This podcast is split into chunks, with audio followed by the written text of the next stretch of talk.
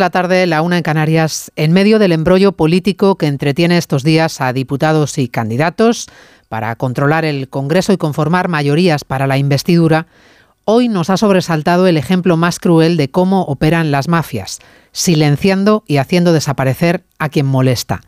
El que incomodaba a los sicarios en Ecuador era el candidato presidencial Fernando Villavicencio. Solía retar desafiante a los cárteles de la droga que le tenían amenazado con que lo único que podían hacerle era matarle.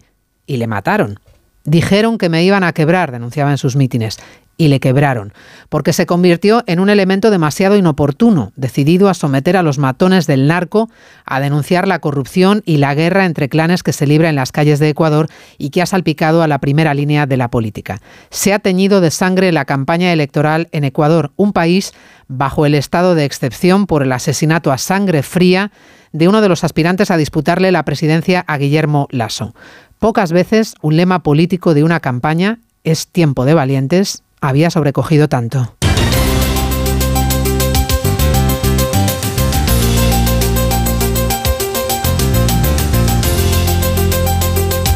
En Onda Cero, Noticias Mediodía.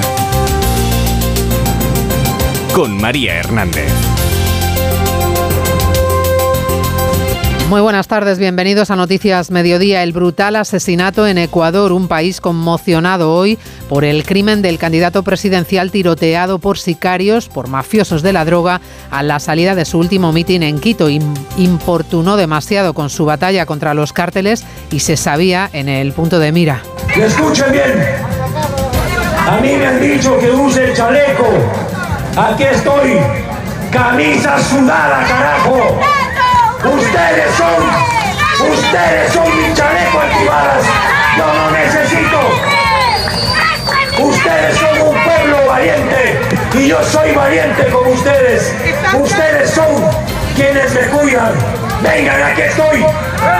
Dijeron que me van a quebrar. Dijeron que me van a quebrar y le quebraron. Consternado, el presidente Guillermo Lasso promete que el crimen de un demócrata no quedará impune y mantiene la convocatoria electoral del próximo día 20 bajo el estado de excepción y el despliegue del ejército en la calle.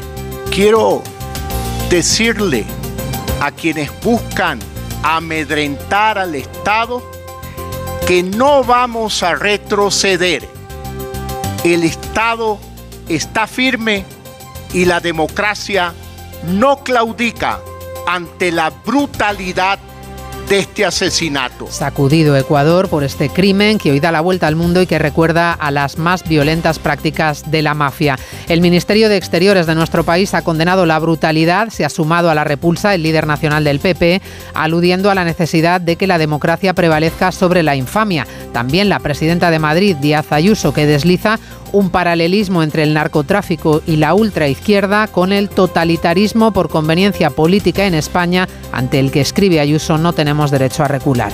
Sigue en marcha la cuenta atrás en la negociación política de la mesa de la Cámara, a siete días para inaugurar la legislatura y constituir las Cortes, con el ministro en funciones, Félix Bolaños, pilotando los contactos del PSOE con los socios y aliados que necesita Sánchez para armar su mayoría. Buena prueba de que no lo ve fácil es la lucha desesperada por el escaño que el voto del CERA decantó hacia el Partido Popular. La Junta Electoral Central ya le dijo al PSOE que no se recuentan los 30.000 votos nulos en Madrid, que no hay motivo alguno, pero el PSOE no se resigna y anuncia recurso ante el Supremo, poniendo en duda Bolaños de paso que se hayan garantizado los derechos de los votantes. Y por tanto yo creo que lo más garantista, lo más razonable es que se validen esos votos, se vuelvan a contar, se comprueben y por tanto que todos los ciudadanos que fueron a votar el día 23 de julio vean sus derechos y podamos saber exactamente cuál es, ha sido el resultado en la circunscripción de Madrid para asignar ese último diputado. De que la legislatura dependa de un prófugo de la justicia, como ayer dijo García Paje, respeto, dice Bolaños, por todas las declaraciones, sin más. Repasamos el resto de la actualidad de la mañana con Cristina Rovirosa y Caridad García. El debate de investidura de María Chivite en Navarra se celebrará en pleno puente de agosto los días 14 y 15. Las bases de Bildu han allanado el camino de la candidata socialista, avalando por amplia mayoría la abstención que le permitirá repetir en el cargo. Sanidad confirma un incremento de los contagios de COVID. En la última semana se han registrado 88 casos por cada 100.000 habitantes, el doble que la semana anterior. De momento no se ha detectado la nueva variante Eris, que sí ha sido secuenciada en otros países europeos. En apenas 24 horas, dos niños han muerto ahogados en piscinas de Sevilla y Murcia. Con ellos son 16 las víctimas en España en lo que llevamos de agosto. Desde el mes de enero, la Federación Española de Socorrismo contabiliza 265 fallecidos por ahogamiento. A la espera de conocer el dato del IPC del mes de julio y aunque los precios continúen bajando en los próximos meses, el Banco Central Europeo alerta de que la inflación seguirá siendo demasiado alta y apunta que habrá nuevas subidas de tipos de interés. El precio medio de los carburantes prosigue su tendencia al alza y encadena la quinta semana consecutiva de subida del verano a las puertas del puente de agosto. El diésel registra su precio más alto desde marzo y la gasolina no costaba tanto desde finales del año pasado. La policía tailandesa descubre en el teléfono móvil de Daniel Sancho amenazas de muerte del médico al que descuartizó y con el que mantenía una relación desde hace un año. Los agentes avanzan que tendrán la investigación cerrada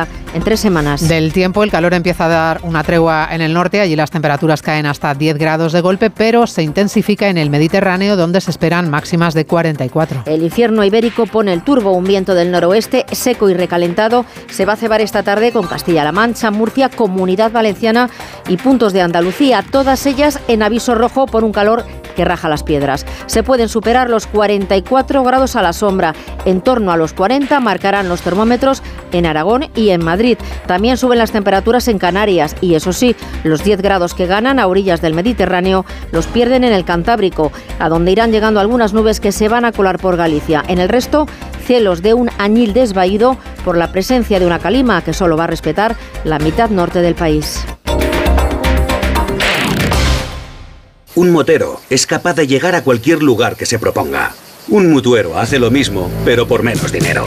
Vente a la mutua con tu seguro de moto y te bajamos su precio, sea cual sea. Llama al 91 555 5555. 91 555 5555. Por esta y muchas cosas más, vente a la mutua. Condiciones en mutua.es. A ver esa foto, decir patata. ¡Hijolusa! Es que decir patata es decir hijolusa. Para freír, guisar, asar o hacer al microondas. Entre nuestra gran variedad encontrarás la patata perfecta para tu plato, siempre con la misma calidad. Patatas hijolusa. El reto de comer bien cada día. Almería, eres mi sol. Sol que ilumina arena dorada y playas salvajes. Luz de cine, cielo estrellado, paisajes infinitos de color azul siquier. Eres vida, historia, arte y tradición. Almería, eres mi sol. El sol que necesito. Diputación de Almería y Costa de Almería. En Onda Cero, Noticias Mediodía, con María Hernández. Enseguida estamos en Ecuador, un país conmocionado por el asesinato del candidato presidencial que ha sacudido la campaña.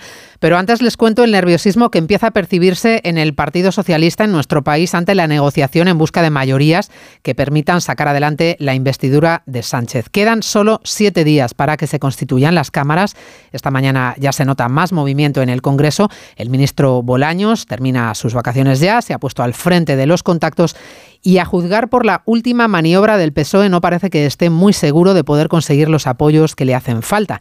La pelea por el diputado del CERA. El PSOE va a pelear hasta el final, hasta el último momento y a la desesperada el diputado que, gracias al recuento del voto exterior, se llevó el Partido Popular en Madrid y trastocó los planes de Sánchez y la aritmética. La decisión de recurrir el recuento del voto nulo en Madrid ante el Supremo, pese al rechazo de la Junta Electoral Central, suena a movimiento a la desesperada. Nos vamos hasta el Congreso con Ignacio Jarillo. Al menos es un giro de estrategia porque hace pocos días el PSOE simplemente aceptaba que la Junta Electoral rechazara ese recuento porque ni a ellos mismos ni al PSOE le constaba irregularidad alguna, condición esencial para que haya un nuevo escrutinio. Pero por lo que sabemos, ahora el PSOE quiere ir hasta el final y pide al mismísimo Supremo que la Junta Electoral acepte abrirle de nuevo las sacas y recuente los 30.000 votos nulos que le dieron el escaño del desempate al PP en el último momento. ¿Por qué? El ministro Félix Bolaños anunciaba así en el Congreso el argumento teórico. Les confirmo que efectivamente el Partido Socialista va a recurrir al Tribunal Supremo para que todos los votos eh, nulos en la circunscripción de Madrid se vuelvan a revisar. El resultado en Madrid, el último diputado en Madrid, se ha, se ha distribuido por muy pocos votos, por una diferencia muy menor de votos. Esta frase traducida al román paladino es que el PSOE cree que ese recuento puede darle por fin el diputado que le falta para no depender de Carles Puigdemont. Por aquí, fuentes cercanas a los independentistas de Junts aseguran que la dirección de Waterloo cree que lo mejor es la la huida hacia adelante, rechazar cualquier pacto con el PSOE y erigirse en la reserva real del independentismo en Cataluña ante una esquerra apuntan que creen que ha anestesiado el procés.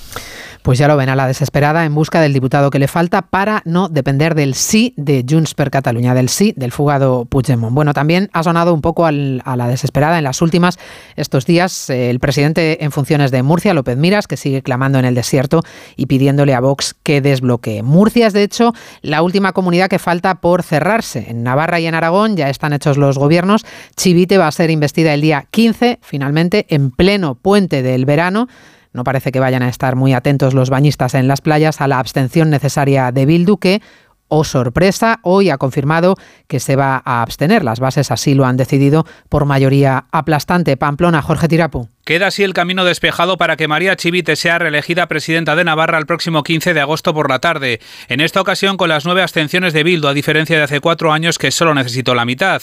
Aunque inicialmente el presidente del Parlamento había barajado que el debate se celebrara este fin de semana, acortando los plazos, los grupos de UPN, PP y Vox han exigido que se respetara el plazo de 72 horas previsto en el reglamento. Desde el Partido Socialista lamentan que la investidura se dilate, mientras que desde UPN se felicitan de que se haya tenido en cuenta su postura. Las derechas, con UPN a la cabeza, han mostrado su obstruccionismo a que esta legislatura empiece cuanto antes, pero esta legislatura va a empezar. Creo que es algo mucho más lógico, son las 72 horas naturales. El próximo jueves, coincidiendo con la constitución de la mesa del Congreso de los Diputados, tendrá lugar la toma de posesión de María Chivite. Tampoco va a ser una sorpresa la votación esta tarde en las Cortes de Aragón, a eso de las 4 de la tarde, se calcula más o menos. Jorge Azcón, el candidato del Partido Popular, va a ser investido presidente en primera vuelta, en primera votación, sin emoción ya, tras el acuerdo de coalición con Vox y de legislatura, en este caso con el PAR.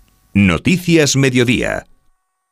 Hombre Luis, te veo mejor que nunca. Es que he pillado un kilito. ¿Y ese cochazo? Pues eso, que he pillado un kilito. Este verano, si pagas un repostaje en Repsol de 30 euros o más con la app Wilet, puedes ganar un millón de euros. Pillar un kilito más te va a sentar, pero que muy bien. Más información en Repsol.es. ¿Pensando en gastar menos? Ahora en Carrefour y Carrefour.es tienes el 50% que vuelven más de 1.500 productos. Como en el yogur líquido fresa plátano Danone, compras una unidad y te devolvemos un euro con 15 en un cupón descuento para tu próxima compra. Solo hasta el 23 de agosto. Carrefour, aquí poder elegir es poder ahorrar. Síguenos en Twitter, arroba mediodíaoc. Yo no les tengo miedo, que vengan nomás. Lo único que pueden hacer es matarme y con eso liberamos un pueblo entero. Yo no le tengo miedo a la muerte porque yo ya vencí sobre ella. Yo me entrego entero a mi pueblo. Que vengan los capos del narco. Vengan. Que vengan los sicarios. Que vengan los vacunadores. Terminó siendo premonitorio el discurso valiente en cada uno de los mítines de Fernando Villavicencio, uno de los candidatos presidenciales, para suceder en Ecuador a Guillermo Lasso, el presidente, el próximo día 20. El crimen a sangre fría, a balazos, cuando se introducía en un coche tras finalizar su último mitin de campaña en Quito, ha sacudido a un país que está bajo el estado de excepción decretado durante los próximos 60 días por el presidente Lasso. La denuncia incansable de la corrupción y del crimen organizado, señalando con nombres y apellidos a los narcotraficantes que ejercen impunes la violencia en las calles de Ecuador, le ha terminado costando la vida. Corresponsal en Latinoamérica, Pablo Sánchez Olmos. Fernando Villavicencio hizo justicia a su lema de campaña, es tiempo de valientes, y nunca dudó en acusar abiertamente a quienes a su juicio habían conducido al país a este clima de corrupción y violencia. Quizá por eso unos sicarios han terminado con su vida cuando salía de un acto de campaña y estaba a punto de entrar en su coche rodeado de una escolta. El país está conmovido por este ataque que ha dado la vuelta al mundo y que ha evidenciado la grave crisis de inseguridad que enfrenta Ecuador.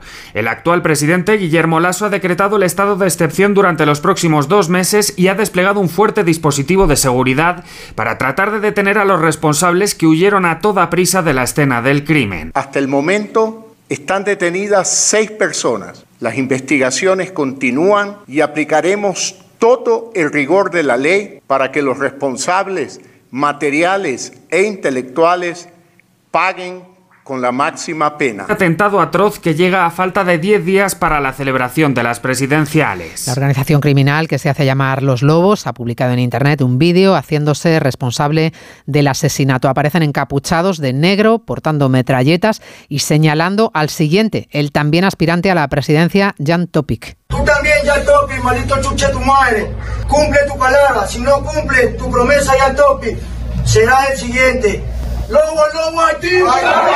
El Ministerio de Exteriores de nuestro país ha condenado a través de un comunicado este brutal asesinato en el que confirma su respaldo, su apoyo al proceso electoral ecuatoriano, su democracia y a las autoridades del país. José Ramón Arias. A través de un tuit, el ministro de Asuntos Exteriores en el que lamenta lo ocurrido y pide que se investigue el crimen. Mucho más contundentes han sido los mensajes que han emitido el presidente del Partido Popular y la presidenta de la Comunidad de Madrid.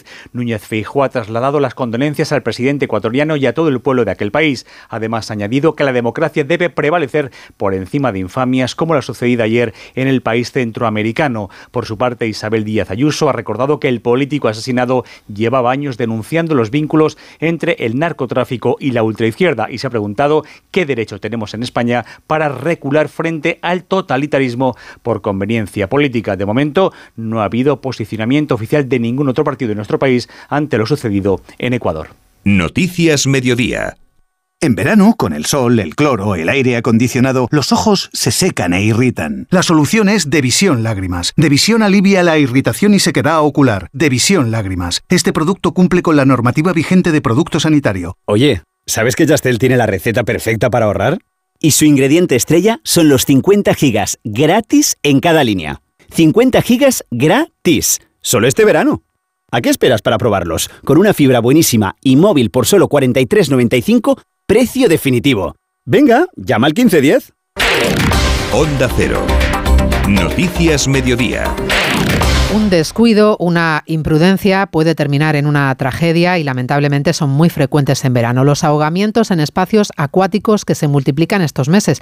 La estadística oficial de la Federación de Salvamento y Socorrismo habla de 249 personas muertas entre enero a julio de este año, la cifra más alta de los últimos cinco años, a la que sumamos otros 16 en lo que va de agosto. Se recuerda por eso la importancia de comportarse de forma responsable en el agua y de evitar riesgos innecesarios. Lucía Martínez Campos. Riesgos como las corrientes o no respetar las banderas en las playas han favorecido los ahogamientos. Aunque afectan a todas las edades, la franja de edad de mayores de 55 años es de la que más muertes se han producido. Las comunidades autónomas más afectadas son Andalucía, Cataluña, Comunidad Valenciana y Canarias. La Federación Española de Socorrismo explica que tras este incremento están las imprudencias de los bañistas, pero también influye la falta de socorristas. Hemos hablado con Roberto Barcala, coordinador de STEMES Socorrismo. En algunos casos sí eh, hay falta de personal, eh, pero esto es, depende principalmente principalmente del municipio, porque la competencia de contratación de empleabilidad de los socorristas eh, depende del ámbito municipal. Los municipios determinan si tienen una gestión directa y contratan los socorristas o hacen una subcontrata. Toda precaución es poca en medios acuáticos, insiste la Federación. Debemos extremar la vigilancia con los menores. Un niño puede ahogarse en menos de tres minutos. Entre esos casos dramáticos, dos les han costado la vida a dos menores, a dos niños. El de un niño de apenas dos años que se ahogó ayer por la tarde en una piscina a la que cayó de forma accidental en un descuido de su familia que celebraba una reunión familiar en el municipio sevillano de La Campana. Y el de otra niña de tres años que se cayó en una piscina en un restaurante en La Manga, en Murcia, cuando los sanitarios llegaron, ya no pudieron reanimarla. Era demasiado tarde. Murcia, Verónica Martínez. La niña ya había sido rescatada del agua en estado de semi-inconsciencia por los socorristas de la piscina que la trataron con oxigenoterapia a la espera de la llegada de la ambulancia. Una llamada al 112 alertaba del suceso y solicitaba asistencia sanitaria para atender a la pequeña. Los efectivos de emergencias que acudieron rápidamente a la urbanización Collados Beach en la manga del Mar Menor le practicaron in situ maniobras de respiración cardiopulmonar, pero nada pudieron hacer por salvarle la vida. Se trata de la última persona que ha muerto ahogada en una piscina y en un verano especialmente difícil, con 11 fallecidos por esta causa en la región de Murcia. Desde hace días estamos contándoles que se está produciendo un repunte de casos COVID en nuestro país, del que nos alertan los médicos y que se refleja también en el hecho de que cada vez se compran en las farmacias más test de antígenos. Hoy el Ministerio de Sanidad ha confirmado esa tendencia. Las tasas de contagio se han duplicado en la última semana, aunque eso sí, no hay un reflejo en la hospitalización ni tampoco se ha detectado la presencia de la última cepa que sí supone un problema en Europa. Belén Gómez del Pino. Ya son medio centenar los países que han comunicado casos de esa nueva variante que no está provocando infecciones más graves, pero sí es más contagiosa que sus antecesoras. Todavía no ha llegado a España y aún así la interacción social está provocando ese repunte de casos que ha duplicado las tasas de enfermedad, sobre todo en atención primaria. Los contagios han subido un 40% en un mes y afectan, explica Lorenzo Armenteros, portavoz de la Sociedad Española de Médicos Generales, a todas las edades. Afectan a poblaciones jóvenes, eh, a niños y a personas en edad laboral. De hecho, estamos encontrando en algunos casos que todos los que están en el mismo trabajo pues se acaban contagiados. Las medidas ahora de contención son inexistentes, por lo tanto, ante un caso, pues el contagio es muy rápido. El apagón informativo dificulta conocer las cifras reales, aunque las propias de los hospitales muestran ese aumento sostenido que todavía no ejerce presión sobre las camas o las UCI. La positividad de las muestras analizadas supera el 30%, lo que está convirtiendo el COVID en la infección respiratoria del verano. Los expertos vienen precisamente advirtiendo de que después de la pandemia, después del COVID, se han incrementado las conductas autolesivas entre los más jóvenes. Crece la cifra de niños y adolescentes que se infligen lesiones en algún momento de su desarrollo conductas detrás de las que a menudo se esconden problemas para gestionar las emociones. Alejandro Sardón. Son jóvenes que habitualmente no tienen un trastorno psiquiátrico de fondo, sino que reprimen sus emociones y emplean estos métodos para intentar identificar lo que sienten. Junto a la pandemia, otros factores que provocan que estas conductas vayan a más son el uso de las pantallas y la presión de una sociedad cada vez más exigente. Nos cuenta cuáles son las prácticas autolesivas más habituales Nieves Monleón, enfermera especializada en salud mental del Gregorio Marañón. Las principales formas de autolesionarse que encontramos en la unidad son los cortes, los rascados, los golpes, restricciones alimentarias, atracones como formas de regular las emociones de forma disfuncional. Las formas de autolesión varían además entre hombres y mujeres. Los varones suelen emplear conductas de mayor riesgo y las hacen menos visibles que ellas. Desde el Consejo de Colegios Oficiales de Enfermería en España se ha lanzado una campaña para sensibilizar sobre este problema que afecta, según estudios, al 18% de adolescentes de los países occidentales. Los expertos aconsejan a los familiares de estos jóvenes hablar con ellos, preguntarles siempre cómo se encuentran para no alcanzar estos extremos. Vamos con cifras económicas y datos sobre pensiones. La cuantía de la pensión media que un jubilado cobra en nuestro país está ya en el 64,5%. Se revalorizan las pensiones cada vez más y por encima de lo que lo hacen los sueldos. Y volvemos con la pregunta del millón de hasta dónde es sostenible el sistema, cuánto aguanta la seguridad social con el mercado laboral y la pirámide poblacional que tenemos. Patricia Gijón. La pensión media avanza desde 2014 al 3,9%, el salario medio a un ritmo del 2,8%. El sistema se enfrenta en los próximos años al reto mayúsculo de garantizar su sostenibilidad. Los expertos recomiendan disminuir la generosidad del sistema sistema e incentivar la jubilación activa, como explica en Onda Cero Francisco Cabril, economista del EA Business School. El sistema español es especialmente generoso si lo comparamos con el de otros países europeos. No quiero decir que las pensiones sean más altas, que no lo son, sino que el porcentaje de cobro de pensión en relación con el sueldo es muy alto, para que en España los sueldos eran más bajos. Todo esto hace que el sistema sea muy difícilmente sostenible. La pensión media de jubilación se coloca en los 1.372 euros en el primer trimestre del año, según estadística. Supone casi el 65% del salario medio en España, que asciende a 2.126 euros al mes. Lo que también sube es el precio de la luz en sus niveles más altos este mes, en plena ola de calor. Los precios, la inflación va a seguir siendo alta, demasiado alta, de según el último boletín del Banco Central Europeo, que hoy alerta de las nuevas subidas de tipos que vienen. Jessica de Jesús. política restrictiva de aumento de tipos continuará hasta que la inflación vuelva al objetivo del 2% a medio plazo, apunta la institución que preside Christine Lagarde. La crisis energética se atenúa y para evitar que aumenten las presiones inflacionistas, el BCE pide de nuevo a los gobiernos que reviertan las medidas de apoyo a la ciudadanía, porque hay algunos indicadores que continúan creciendo, como los carburantes que vuelven esta semana a los niveles de 2022 o la electricidad. Miguel Ángel Ruiz, presidente de de la Asociación Española de Consumidores muestra su preocupación por el incremento de este coste. Que hace a su vez subir el IPC, que hace eh, también que suba el precio de los alimentos, porque en tanto en cuanto las empresas, los supermercados, las cadenas de distribución, pues utilizan la electricidad también a precios altos y eso repercute en el precio de venta al público, Mañana conoceremos el dato de inflación de julio en España y el Banco Central Europeo ya avisa de que aunque los precios sigan bajando, seguirán muy altos durante demasiado tiempo. En Onda Cero, Noticias Mediodía, con María Hernández. Fiestas patronales de la Bañeza en honor a Nuestra Señora de la Asunción y San Roque del 5 al 16 de agosto. Gran premio de velocidad, la mejor música con grandes orquestas, art aerorap, teatro, deporte, mercado medieval, feria de alfarería y el concierto de David Otero. Fiestas patronales de la Bañeza del 5 al 16 de agosto. Vive el verano. Vive la Bañeza.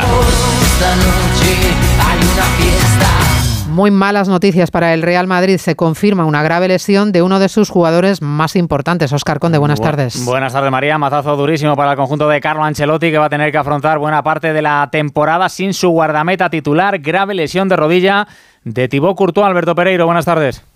¿Qué tal, Oscar María? Buenas tardes. La peor de las noticias y posiblemente el mejor futbolista del conjunto blanco, Thibaut Courtois, en la sesión de entrenamiento de esta mañana, en un salto al caer se le ha eh, diagnosticado una rotura total de cruzado, ligamento cruzado en la rodilla izquierda y va a estar toda la temporada de baja según nos confirma el conjunto blanco. Esa es la primera noticia. La segunda, sí, el Real Madrid va a acudir al mercado para buscar un portero, ya que Ancelotti ya lo dijo antes de la temporada pasada, lo ha vuelto a retirar en pretemporada y más aún que no va a tener al mejor portero del mundo, va a acudir al mercado para fichar un portero de cara a la temporada 23-24. Pero esa es la noticia, luego ampliaremos durante el día tanto en boletines informativos como en programas de deportes de onda cero, pero Thibaut Courtois, rotura del ligamento cruzado anterior de la rodilla izquierda, toda la temporada de baja no estará el mejor portero del mundo en la portería del Real Madrid este año, Oscar. Pues por otro lado, recordar que vamos a tener Radio Estadio en directo esta madrugada desde las 3 para seguir ese duelo de cuartos de final de la Copa del Mundo que va a enfrentar a España con Países Bajos, actuales subcampeonas mundiales, todas disponibles en la selección, una vez recuperada Ivana Andrés, aunque todo apunta a que Jorge Vilda podría repetir el 11 que tan buen resultado dio ante Suiza con Catacol en portería, con Codina en el eje central de la zaga y con Esther González en ataque, relegando de nuevo al banquillo a jugadoras como Misa o Alexia Putella. Es una cita histórica ante la que el seleccionador nacional Jorge Vilda ve plenamente preparadas a sus futbolistas. Desde que empezamos ahora mismo, el alma de este equipo cada vez es mayor. Eh, los entrenamientos han sido muy buenos en, en, estos cinco días y hoy, cuando ha acabado el entrenamiento, incluso ya al principio, había una energía especial y me gusta mucho lo que veo en los ojos de mis jugadoras.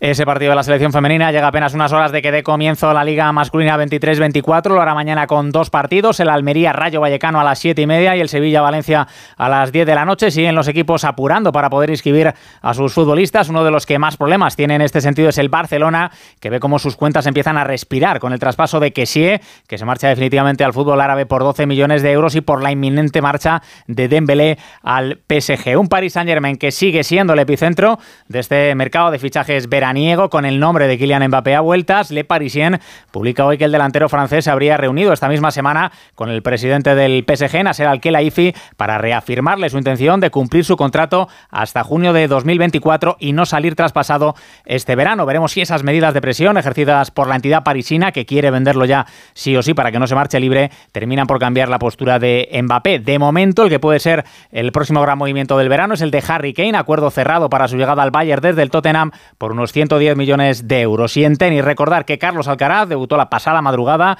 con victoria en el Masters 1000 de Canadá ante el estadounidense Ben Shelton. Su rival en octavos será el polaco Hurkacz. ¿A la playa? A la playa. ¿En el pueblo? En el pueblo. ¿En casa? En casa. Este verano estés donde estés, Cubirán está. Para ti que eres de disfrutar de los amaneceres de Madrid, de pasear por el Retiro y la calle Alcalá. Este verano, para verlo todo muy claro, en Óptica Roma tenemos el 40% de descuento en gafas graduadas. Como siempre, las mejores marcas a precios increíbles en nuestras 10 ópticas y en nuestra web ópticaroma.com. Óptica Roma, tus ópticas de Madrid. Pero siempre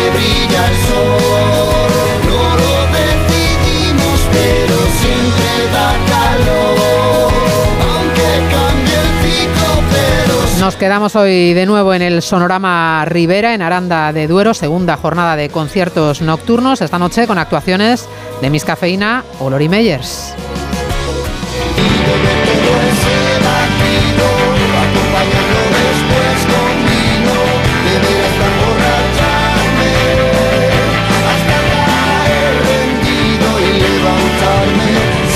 Invitándoles a pasar un buen rato en el sonorama de Aranda. En la realización técnica ha estado Diego Ramos, en la producción Cristina Rovirosa. Volvemos, ya saben, a las 3 con la actualización de la información. Gracias por acompañarnos un día más, que tengan un feliz jueves y hasta mañana que ya será viernes.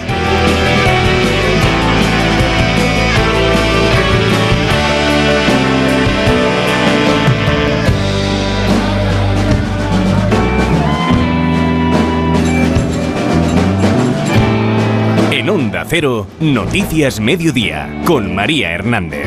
y beber todo ese batido, acompañarlo después con vino, beber hasta emborracharme